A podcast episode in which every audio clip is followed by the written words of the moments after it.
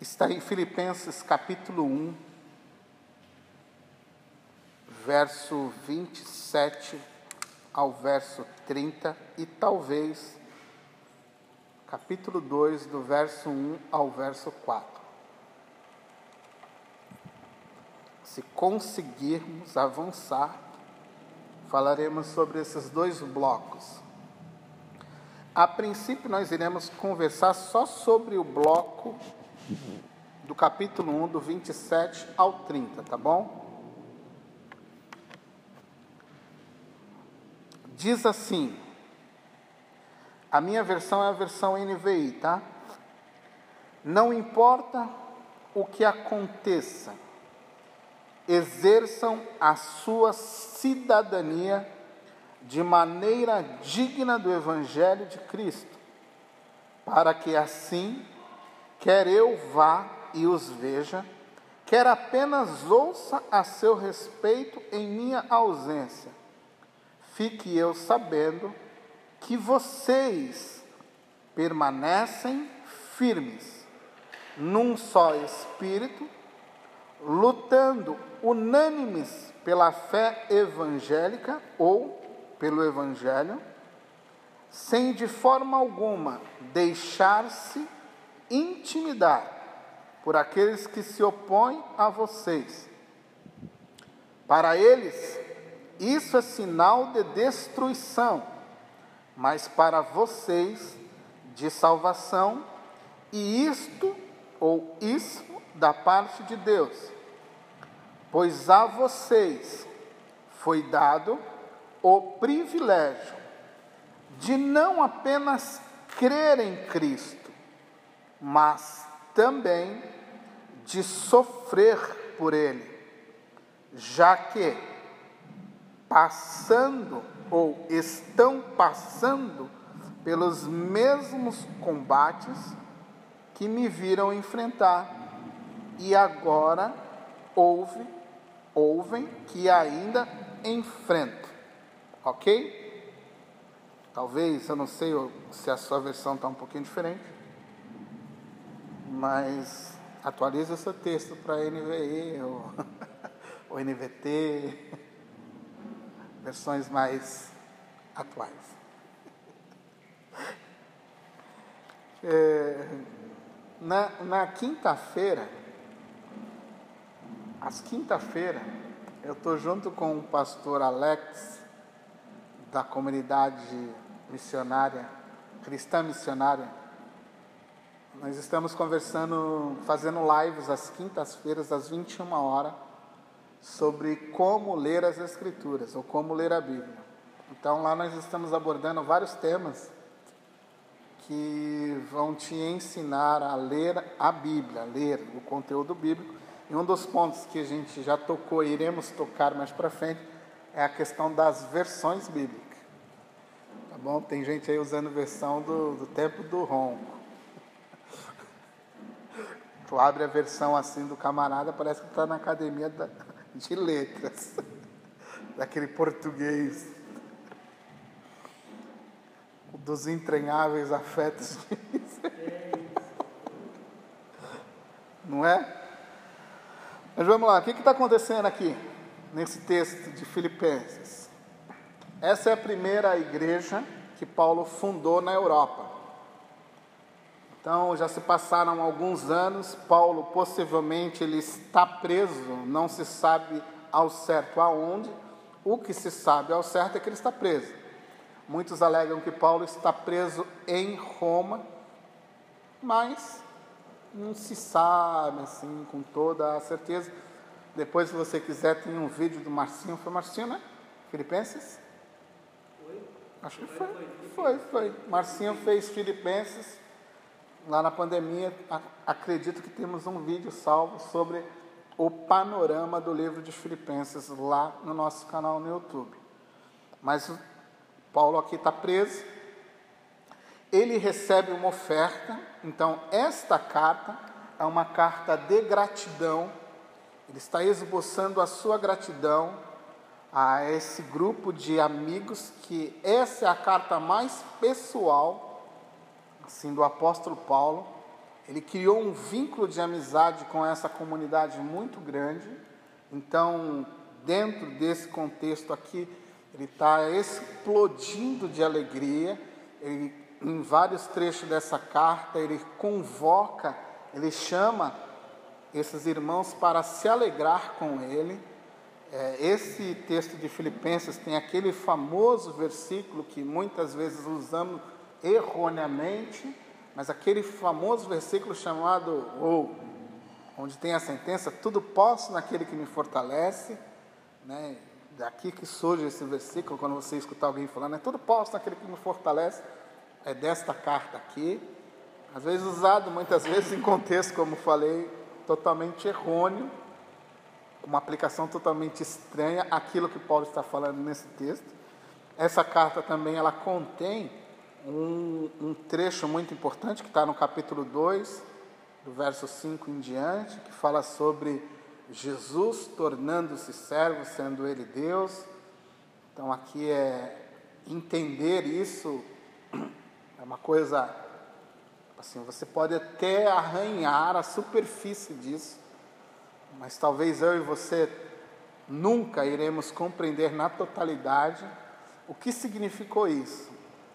Deus despojar-se de toda a sua glória, deixar toda a sua glória, não que ele deixou de ser Deus, em nenhum momento isso aconteceu, mas toda a sua honra como Deus ele deixou de lado e se transformou, encarnou como um ser humano, sendo a exemplo, como o texto fala, a exemplo de um servo. E se você entender um pouquinho do que Paulo está falando, essa linguagem de servo no Antigo Testamento, você vai se abismar ao ponto de ser comparado como um servo. Então, não sei se você consegue pegar essa ideia magnífica e tentar compreender o que é isso na, ali na bucha. Como Deus,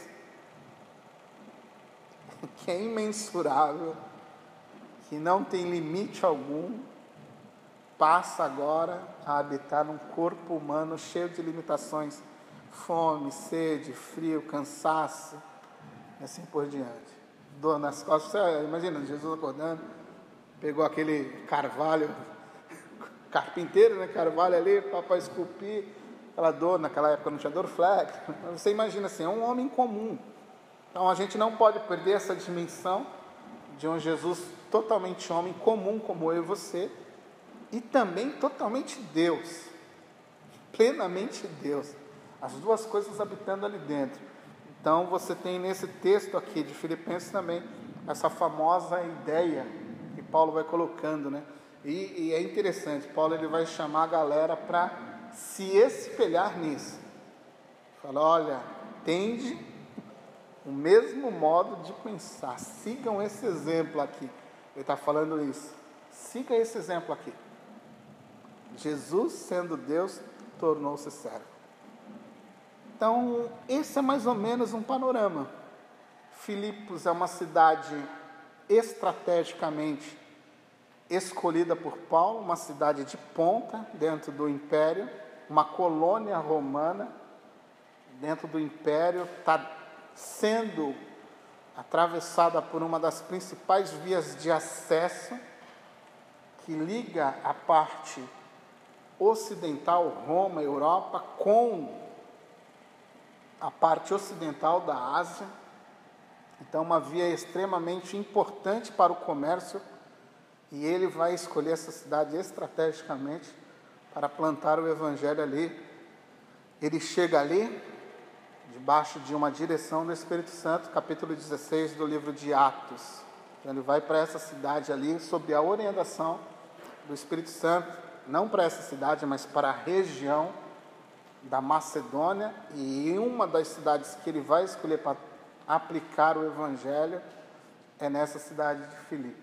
E aqui ele vai estabelecer uma comunidade. A primeira igreja europeia vai nascer na cidade de Filipos, por meio de uma mulher. é no mundo tão entre aspas, machista foi uma mulher que. Ele teve, ele teve a visão de um homem chamando ele, né? chega lá, tá... chega lá, tem uma mulher que lhe apresenta o evangelho a essa mulher e possivelmente através dessa mulher as coisas vão se expandir. Então esse é o contexto, um pouquinho no contexto da carta de Filipenses. Ele vai falar, ele vai orar por esse pessoal, depois ele vai falar da sua condição de sofrimento, que está carretando pregar o Evangelho, agora ele está preso por causa desse Evangelho. Ele não, tá, ele, ele não acusa ninguém, ele não coloca a culpa em ninguém. A prisão dele é clara na mente dele, que é uma prisão que tem como fundo o Evangelho. Assim, o que me causou essas cadeias aqui? O Evangelho. Preguei o Evangelho e estou aqui. Ah, mas seguir Jesus é mó legal. No tempo de Paulo, não nos, tempos atuais também. Aqui no Brasil a gente não sente tanto isso. Talvez estamos começando a ter algumas implicações. Talvez, um pouquinho, mas é mais coisas políticas. Mas no período de Paulo, pregar o evangelho era cana, cadeia? Então, eu sempre disse isso aqui, repito novamente, quando você vai lendo a história da igreja, se você nunca leu, vá dar uma olhadinha, pega um livro que conte a história da igreja, você vai observar como a igreja sofreu, como ela padeceu durante os séculos. Ela nunca teve uma vida fácil. Acho que tem uma semana, em pouco, ou uma semana, não sei a data exata, mas acabei de postar um, um pastor que o Estado Islâmico, um professor que plantou uma igreja, a única igreja na região dele, o Estado Islâmico foi lá, sequestrou ele, depois de sequestrado um tempo, decapitou ele, gravaram vídeo, tudo bonitinho. Então nós estamos falando do século XXI, de uma igreja que ainda está sendo perseguida. Então você, que, você percebe que muita coisa não mudou. A perseguição ela existe ainda aqui um pouquinho velada, ela está ali. Mas qual é o conselho de Paulo nesse texto aqui? Que, tá, o que, o que, o que ele está falando aqui?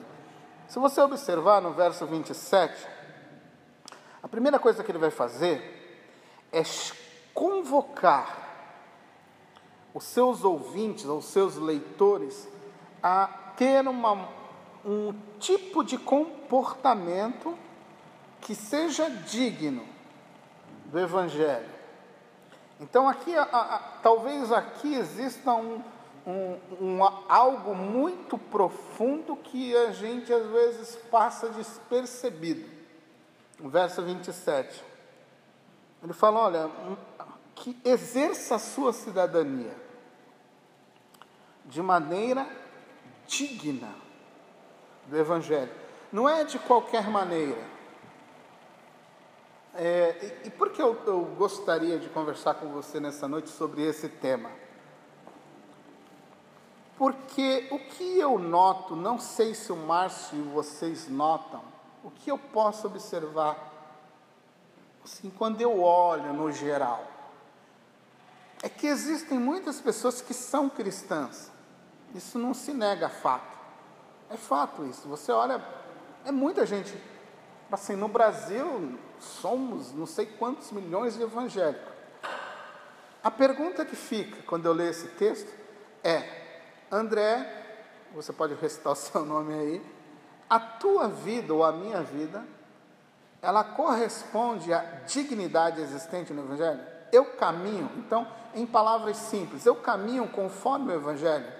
A minha vida, ela exemplifica, ela mostra para o mundo que eu sou de fato um seguidor de Jesus, que eu não só vou a uma igreja, que eu ando como Jesus, que eu caminho como Jesus, que eu exerço no mundo do lado de fora uma cidadania, um comportamento de um cidadão que segue Jesus. Então, essa aqui é. Paulo fala: não importa se eu estou com vocês, não importa se eu estou ausente, o que eu gostaria de escutar e de ver se estivesse com você ou ouvindo a respeito de vocês é que vocês estão andando de uma forma digna, ou seja, vocês estão andando conforme o Evangelho exige, vocês estão andando conforme Jesus Cristo os convocou para andar com Ele. E essa aqui é uma brecha que não pode ter brecha. Entende? Tipo assim, não tem escapatória. Ou eu ando como Jesus, a semelhança dele, ou eu não vou andar como eu. Ou eu vou andar como o velho André, ou você vai andar como você sempre andou sem Cristo. E não há mais, é, eu imagino que hoje não há mais tempo nem espaço para nós andarmos ou brincarmos com isso. Quando Jesus nos chama para andar com Ele, Ele é muito claro a respeito disso. Por exemplo, em Lucas, ele vai falar que é necessário que se abandone uma velha vida, tome a sua cruz para segui-lo. Então ele fala: olha, eu não te obrigo a me seguir, eu não coloco uma arma na sua cabeça para você me seguir. Porém, se vai me seguir, vai seguir como eu desejo e não como você deseja. E aqui que está o grande desafio. É aqui que a, a, as palavras de Paulo, por quê? O que, que ele está falando aqui? A orientação que ele está dando para este público não é por um convívio do lado de dentro, é para um convívio do lado de fora. Então ele está falando para a congregação, ele está dando uma orientação para a comunidade, e essa orientação atinge a mim e a você hoje, porque ela tem a autoridade do apóstolo Paulo, que permanece viva por meio da palavra de Deus. Então, da mesma forma que este primeiro público escuta ou lê esse texto, eu hoje estou lendo também.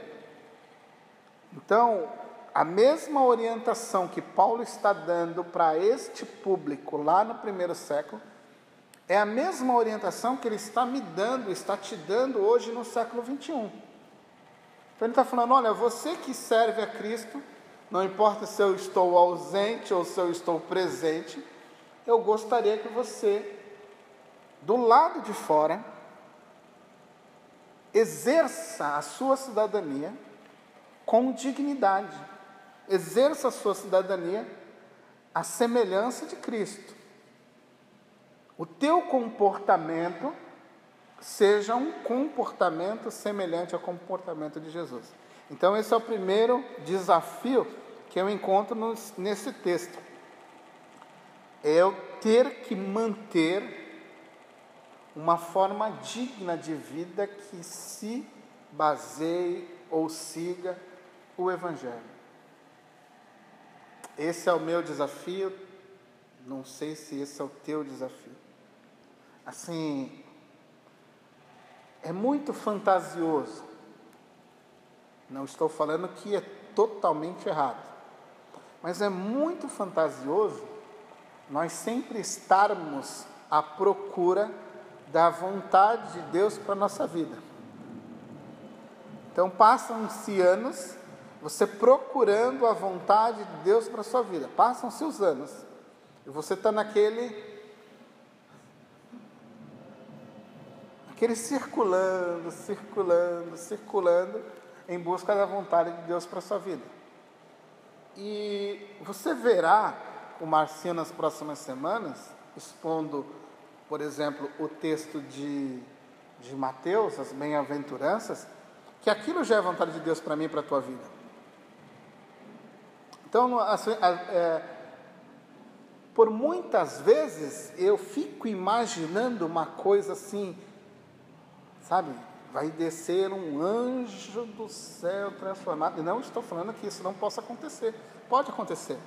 Mas isso vai acontecer. É algo muito esporádico. O que Deus deseja de mim, de você, é que você execute a vontade dele ali, no seio do seu lar, ali, no seu trabalho, na sua comunidade ali, na sua família.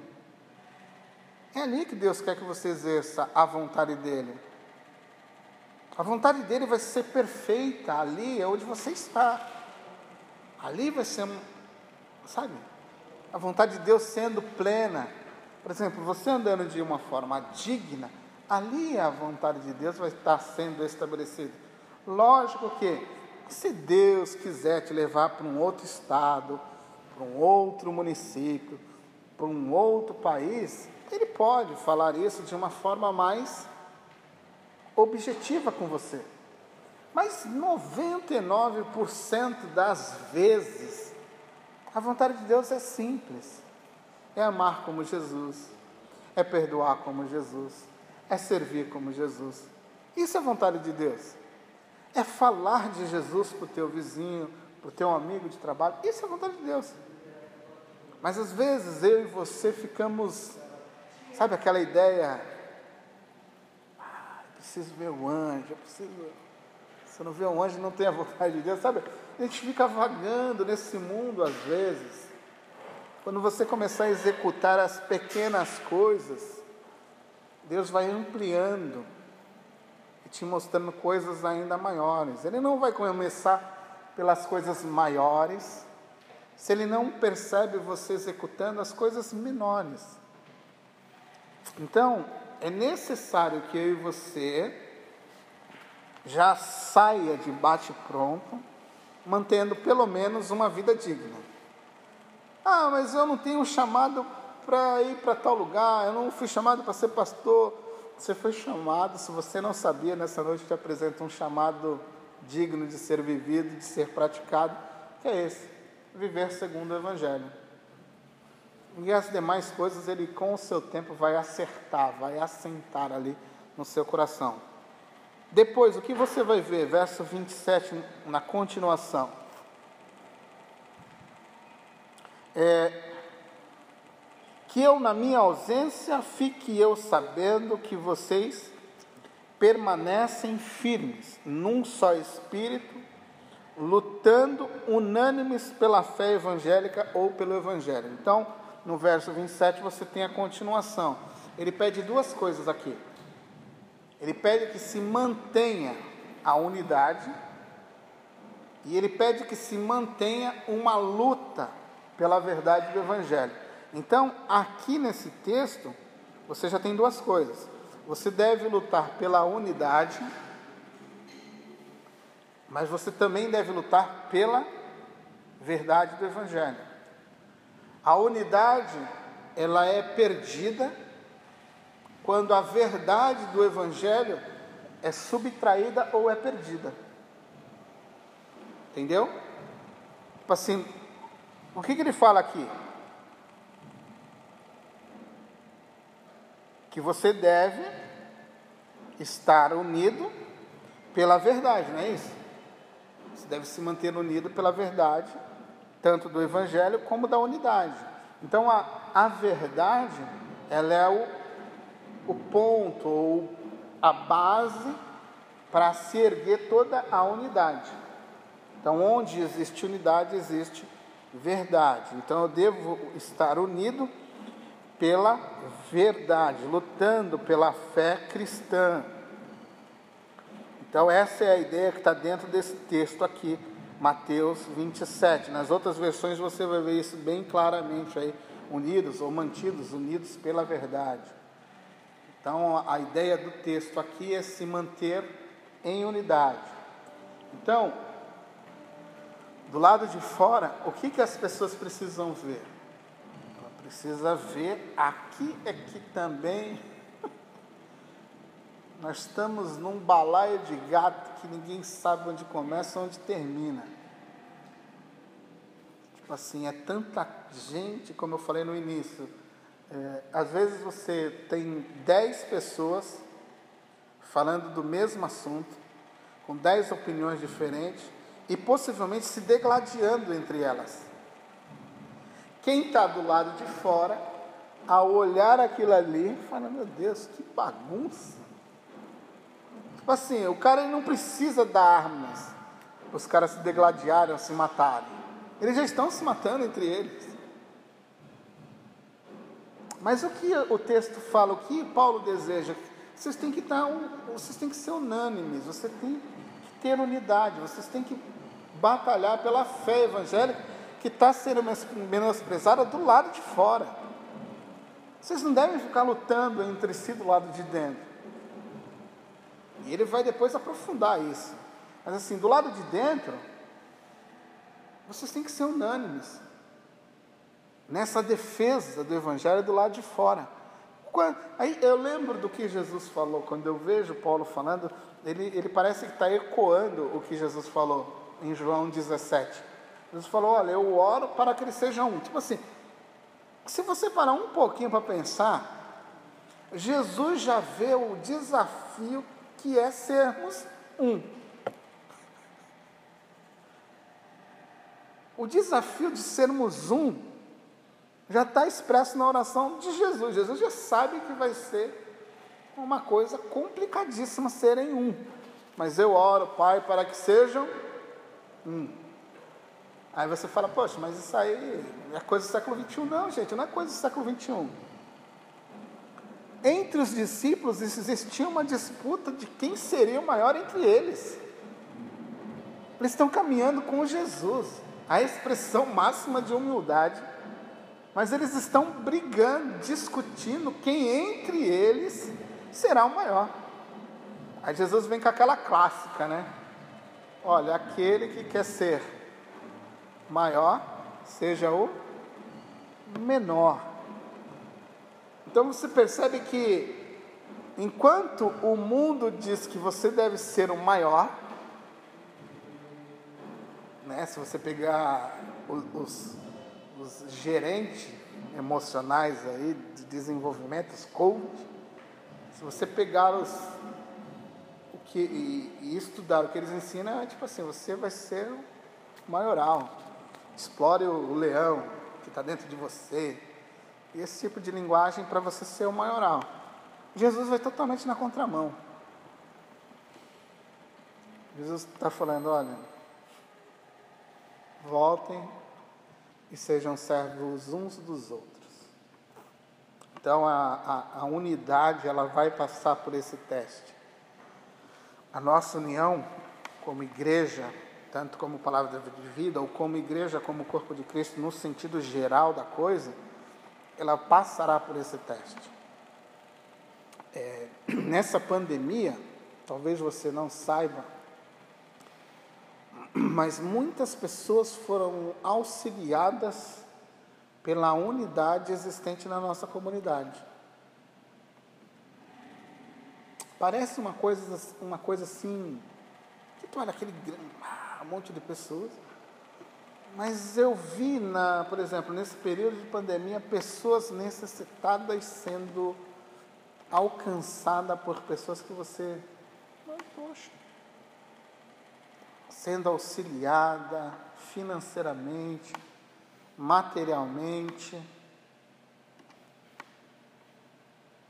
Aí você fala, caramba, pois você escutar um testemunho aqui, um testemunho ali, você perceber que há uma unidade, isso do lado de fora é exemplar. Talvez ainda não possamos dar um testemunho de 100%, mas já estamos ali, já tem um testemunho de alguma coisa. Mas está lá. Então, esse também é um grande desafio. Andar de modo digno é um desafio. Mas se manter unânimes, unidos num só, como Paulo vai falar daqui a um pouco, num só tipo de pensamento, esse também é um grande desafio. Batalhando pela fé evangélica, este é um enorme desafio. Por quê? Porque a nossa fé hoje ela é muito contestada, até mesmo entre nós, dentro da comunidade cristã. Você tem pessoas dentro da comunidade cristã, praticamente quase que trabalhando contra a fé cristã. mas que estão entre nós.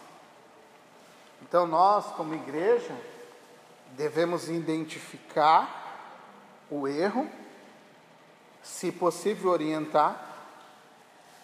Se não der para orientar, para que a pessoa volte e corrija o seu erro, alertar os outros que estão, de alguma forma, ouvindo aquela pessoa. Porque Paulo falou que era necessário se manter unido e defender a fé, não é isso que ele fala aí no texto? Capítulo 27. Lutando, batalhando pela fé, lutando, batalhando pelo Evangelho, defendendo o Evangelho. O, Judas, na sua carta, fala que ele ia falar sobre salvação. Ele fala olha, eu, eu queria falar com vocês sobre salvação. Depois você pode olhar lá a carta de Judas. Mas de repente ele fala assim: mas é necessário eu falar sobre a batalha que você deve ter pela fé que um dia você recebeu. Então aí ele começa a falar dos maus obreiros, dos falsos pastores, dos falsos mestres.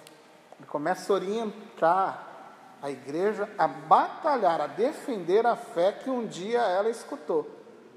Que naquele momento em que ele escreve a carta, está passando por problema tem um grupo ali na igreja falando coisas que vão totalmente destoar do Evangelho. Então, ser, ter unidade, defender o Evangelho também é algo necessário. Então, para isso, a gente tem que afiar as espadas. Vamos caminhar. 28. Sem de forma alguma deixar-se intimidar por aqueles que se opõem a vocês. Para eles, isso é sinal de destruição, mas para vocês é de salvação, e isso da parte de Deus. O que ele está falando nesse trecho aqui? Ele está falando: olha, não se intimide com o comportamento voraz contra vocês daqueles que estão do lado de fora. Não se intimide com isso. Não se intimide com isso. Não importa a forma como eles estão vindo contra você. Paulo está falando isso porque no contexto anterior, nos versos anteriores, ele já falou do problema que ele está tendo com uma turma que está pregando o Evangelho, mas está pregando o Evangelho não pela causa do Evangelho em si, mas eles estão pregando o Evangelho, anunciando o Evangelho para que o evangelho cause mais problema para Paulo. Então, no, nos versos anteriores, depois se você quiser chegar em casa e olhar, ele está explicando isso. Ele está falando: olha pessoal, presta bem atenção. Alguns pregam de boa vontade, muito bem, palmas para eles. Mas tem um grupo aqui que está pregando o Evangelho para que a minha situação, as minhas algemas fiquem, ou seja, a minha cadeia ainda se torne algo pior. Aí Paulo vai lá embaixo, vai descendo e vai falar: olha, não fique intimidado com a forma como os teus adversários agirão contra você. Não se intimide, não fique temeroso com isso. Eles vão principalmente atacar o comportamento de vocês, possivelmente é isso que Paulo está falando aqui. Porque ele fala assim: o que para eles é uma coisa estranha, quer ver aqui, ó, é sinal de destruição, para você é sinal de salvação. Então, comportamento também é evidência de salvação na vida. A forma como a pessoa se comporta diante da sociedade, diante dos seus opositores, também é um sinal de salvação. Paulo fala: olha, não importa como eles venham, para eles isso, isso que? O modo como vocês se comportam, o evangelho. Então ele está englobando tudo aqui, ó, o evangelho, a forma como vocês se comportam. Para eles, tudo isso é sinal de destruição. Mas para você, para mim, para eles, é sinal de salvação. Ou seja, como diz o final do verso, e isso vem da parte de Deus. Tipo assim, a salvação, essa vontade de manter-se firme contra aqueles que virão. Então hoje eu tenho ateus lutando contra a mensagem do Evangelho, ainda que seja um pouquinho, um grupo pequeno, eles fazem um barulho gigantesco. Você escuta um adepto de uma seita falando contra a sua fé. Eu assisto, por exemplo, uma série turca que conta a história do povo do Império Otomano. E estava falando com o Luiz Domingo, essa série é uma série evangelística islâmica. Mas toda vez que eles vão falar sobre Jesus, eles negam a sua divindade, eles negam por exemplo, há uma fala que eu peguei esses dias na série, ele, ele coloca assim: é, o pior entre eles, os infiéis, na fala dos turcos, o pior dos infiéis são os cristãos. Século 21, uma série renomadíssima na Ásia, na Turquia, nos países islâmicos, sucesso absoluto lá fora mas que lá atrás, no pano de fundo ali, o que está denegrindo é qualquer outra religião, e principalmente a religião cristã. Entendeu? Século 21. E eu tenho que me manter o quê? Firme contra esses adversários, lutando pela fé evangélica, defendendo a fé cristã, defendendo o evangelho. Você tem progressistas pastores progressistas dentro do cristianismo, defendendo o socialismo, o comunismo. Estou lendo agora uma literatura chamada O Livro Negro do Comunismo. Já leu?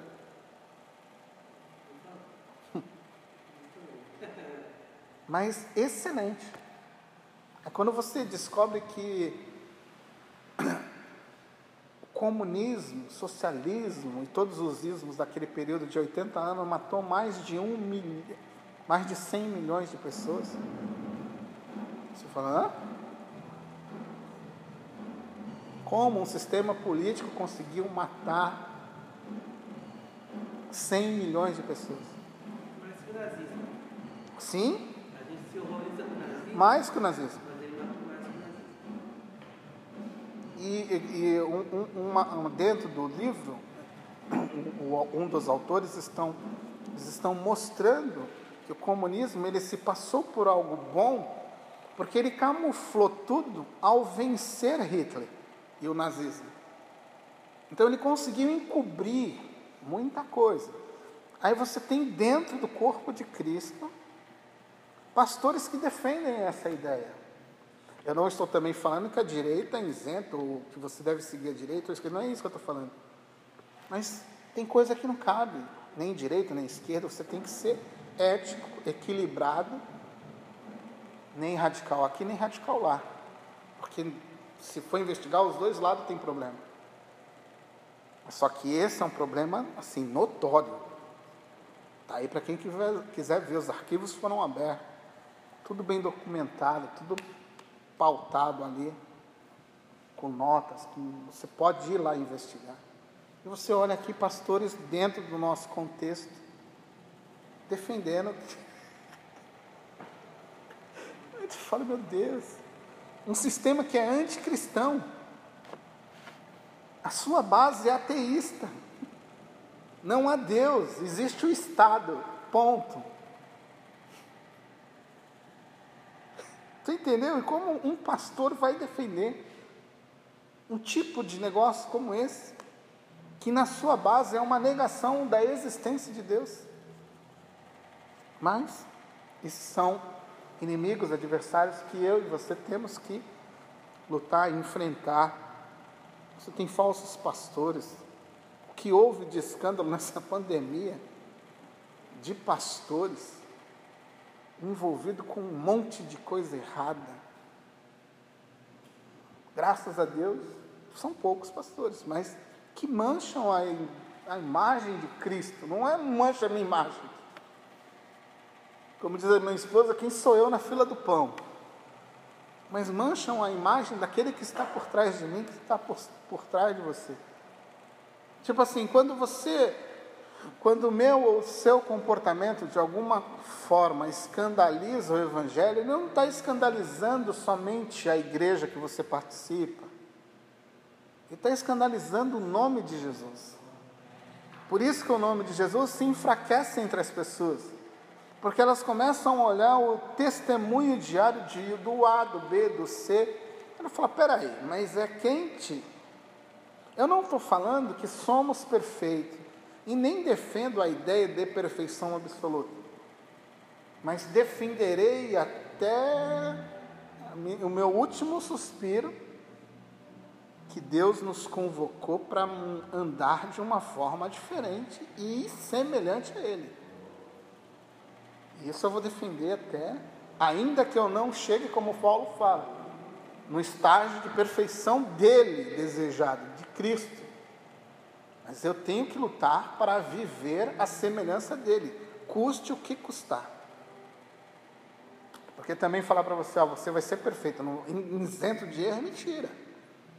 Você ainda tem uma natureza pecaminosa aqui dentro, aí dentro, lutando contra mim, contra você. Fato. Ela está ali, ó, 24 horas por dia, sem se separar de você. Está amarrada. Tu, tu vai para lá, ela vai. Tu vai para direita, ela vem para direita. Tu vai para esquerda, ela vem para direita. Ela está lá. Mas Jesus falou que é possível ser semelhante a Ele. Agora? Romanos 6. É claro não sois mais escravo. Ou seja, traduzindo em miúdo, você não é mais escravo dos seus desejos, dos seus pecados. Você não é mais escravo. Agora você tem poder de Deus para lutar contra o pecado. Então, antigamente eu era um escravo, eu fazia porque não tinha vontade alguma que me permitisse fazer diferente. Agora não, agora ele fala: peraí, peraí, calma lá. Você agora pode mudar. Você pode fazer a coisa diferente agora. Vamos seguir. Verso 28. Pulando para o 29. Pois a vocês foi dado o privilégio, e é aqui que. Deixa eu fazer uma pergunta para você. Quando você lê esse texto, como é que você se sente aí? Seja sincero. Paulo deveria ter, ele poderia ter. Tipo assim, foi dado privilégio, não só de crer, porque muita gente chega a não crer, né? Todo mundo quer crer, todo mundo quer ah, crer, crer, crer, todo mundo. Ah, crê, crê, crê, crê. A pandemia veio para. Sabe? Daquele chacoalhão tu viu de gente espanando na pandemia, não está escrito. Espanou essa. Por quê? Porque o sofrimento ele pode ter várias ou vários rostos, várias faces, várias formas de se apresentar a você. O desemprego, uma doença, um conflito familiar. Quantos casamentos foram destruídos por causa da pandemia? Os índices vão mostrar daqui a um tempo como as famílias não sabiam conviver entre família. Porque o camarada saía às sete da manhã, chegava às 19, jantava, às 21 estava dormindo para levantar às 5 da manhã para ir para São Paulo e está lá às sete. A esposa ali num caminho semelhante. Aí ambos agora têm que passar 24 horas enclausurados, um olhando para o outro. Um monte de gente se parou. Um monte, um monte. Porque não, se percebeu que não conseguia se conviver em família. Glória a Deus que também muitos redescobriram o que é viver em família. Muitos vão louvar a Deus pelo tempo da pandemia. O tempo com o filho, o tempo com a esposa, o tempo com a mãe. Mas Paulo está falando que o sofrimento ele vem também. Ele vem para mim, ele vem para você, ele vai se apresentar da forma que for, para mim ou para você, em cada, em cada contexto diferente. Mas o engraçado é que ele fala assim que isso é um privilégio. Isso é uma coisa boa. Em algumas versões vai falar assim: você recebeu a graça. Não é isso? Você recebeu graça para passar de, por provações ou por sofrimento. Se, se, se nós pegarmos, não sei se aqui cabe mais, mas se nós pegarmos aqui e trocarmos em miúdo, e, e se lermos e entendermos graça como ela de fato é, esse texto está falando assim: você recebeu um favor de Deus, e isso é um privilégio, passar por sofrimentos em nome de Cristo. É, se formos traduzir como traduzimos assim no popularzão, graça é um favor imerecido. Deus está nos fazendo um favor imerecido de nos dar, de nos conceder o privilégio. Mas aqui eu abro um parênteses: o privilégio de sofrimento que tem uma causa. Ele tem um objetivo concreto ali. Paulo está apontando por amor a Cristo. Não é qualquer tipo de sofrimento, porque existe é, sofrimento que eu causo a mim mesmo, por uma situação que eu mesmo vou criar, e vou padecer por causa daquilo que eu mesmo criei. Existe um sofrimento que eu não tenho domínio, por exemplo, a pandemia. Eu posso ser infectado, você pode ser infectado, é, é uma coisa que foge do nosso controle totalmente. A gente não tem controle. Então é um tipo de sofrimento que muitas pessoas passaram e estão passando, mas é algo que foge do domínio delas. Então é um, um outro tipo de sofrimento. E um outro tipo de sofrimento é este, que é causado pela forma como eu defendo e me comporto segundo o Evangelho. É uma outra causa que pode se traduzir também em miúdos aqui, um conflito, um sofrimento de uma injustiça que eu sofro, mas eu tenho que perdoar. O ato que foi feito contra mim, sendo eu a parte inocente dessa história. Isso talvez gere um sofrimento emocional de auto, uma autojustificação, mas um autopadecimento, na, na linguagem da molecadinha aí, o famoso mimimi. Porque eu? Eu não deveria, porque agora eu tenho que perdoar. Filho, é um privilégio seu sofrer e ser semelhante a Jesus. Porque aqui agora você está conectado a ser semelhante a Jesus num, num, num contexto que isso talvez seja exigido. Por exemplo, uma igreja num, num país fechado, causa de servir a Cristo vai chamá-los ou vai extrair deles uma fidelidade ou convocá-los uma fidelidade que muitas vezes vai ter que ser vista em prática com a morte dessa pessoa. Então o camarada ele é chamado a sofrer dentro de um contexto de perseguição à sua fé.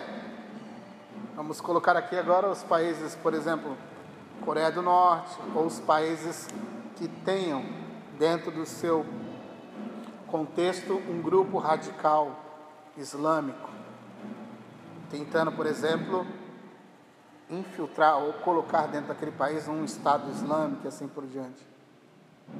numa sociedade, por exemplo, você acha que você vai sofrer ataque se você defender hoje o comportamento da existência somente de homem e mulher e não existe o terceiro gênero? Você vai sofrer um ataque ou não? Se você falar assim, não, esse teu comportamento não existe. A Bíblia diz que Deus criou homem e mulher, ponto final. Esse ter- terceiro gênero aí é coisa da sua cabeça, é coisa. Você acha que você vai sofrer um ataque ou não? Você vai ser perseguido ou não? Entendeu como as coisas.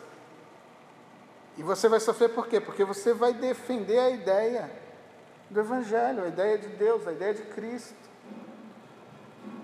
Então, o sofrimento ele vai se apresentar para mim, para você de diversas formas e diversas maneiras. Ele vai apresentar a sua face a mim a você.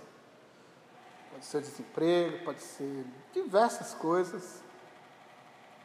Mas ele pode vir, mas que você observe se ele de fato ele vem por causa de Cristo. Se é aquele que você causou, vai lá, planta o teu joelhinho no chão e fala, Jesus, eu causei sofrimento aqui na minha vida, me perdoa aí, vai. E me ajuda a resolver essa desgraça que eu causei na minha própria vida aqui. Se é um externo, uma doença, alguma coisa, Jesus, eu não tenho controle sobre isso aqui, mas me dá graça para passar sobre isso aqui.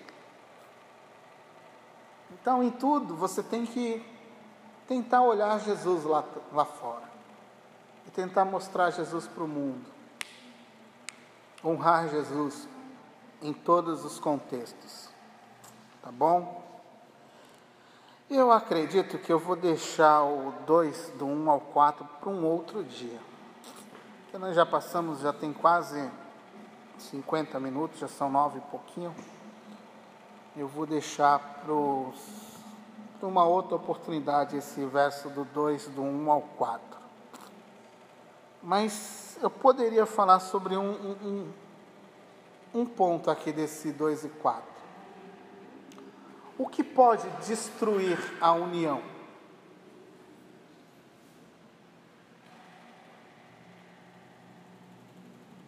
Pode destru- destruir a união de um casal, a união de uma comunidade? A união da quarta do saber, o que pode destruir? A união do palavra de vida, a união de uma igreja presbiteriana, de uma igreja batista, o que pode? O que pode? O que você acha que pode destruir uma unidade? O que está tentando destruir na minha vida sempre são palavras, situações de duplo sentido. Uhum. Você expressa uma coisa e a outra pessoa entende De outro. Novo, vem, a outra pessoa fala uma coisa e você entende Não tem uma unidade na, na palavra. Também há, há uma inconcordância. A forma como você se expressa é entendida de uma forma diferente e a forma como alguém se expressa é também por você vista de forma diferente. Que inverte tudo. Isso é verdade. Isso dentro de um contexto de relacionamento é muito verdade. Mas existem duas coisas apontadas nesse texto, depois você pode olhar em casa, 2 do 1 ao 4. Existe algo muito, muito, muito importante aqui. Existem duas coisas que Paulo vai observar e ele fala assim: olha, não tenha entre vocês ambição, não tenha entre vocês a busca pelos seus próprios interesses. Talvez essas são as duas coisas que acabam com qualquer tipo de unidade, de relacionamento. É a ambição egoísta, partidarismo, aquela ideia de você centralizar tudo em você. E o segundo ponto é uma ambição desenfreada, querendo tudo para você. Aí Paulo fala assim: olha, você não deve ter esses dois princípios aí. Ele fala lá no verso 3, se você quiser olhar no capítulo 2, verso 3. Não faça nada, ou não façam nada, por, por ambição ou por orgulho. Então, o orgulho também é algo que destrói a unidade. Orgulho e a busca dos seus próprios interesses. Só você quer estar na. Você, só você. Ah, mas você nunca me escuta. Sabe, sempre, sempre você dá a volta e cai no mesmo ponto. Eu.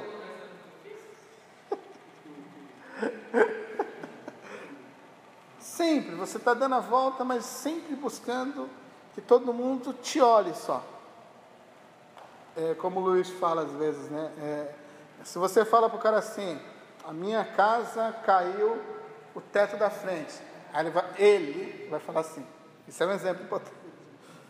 A tua casa caiu só o telhado da frente? A minha caiu do telhado da frente, a sala. Assim, ele quer ser a vítima das enchentes. Tá ligado? Ele, ele sempre quer ser pior do que você. Porque ele precisa ser o cara que é pior do que você. E parece que não, mas ali por trás daquilo também está um certo tipo de interesse próprio. Eu preciso ser visto sempre, mais do que qualquer outra pessoa. Poxa, hoje eu não comi é, arroz com ovo e carne. Poxa, eu não como carne. Você sabe, aquele tipo de pessoa que sempre ela consegue tentar ser pior do que você. E outro que não consegue viver sem ser o centro da importância.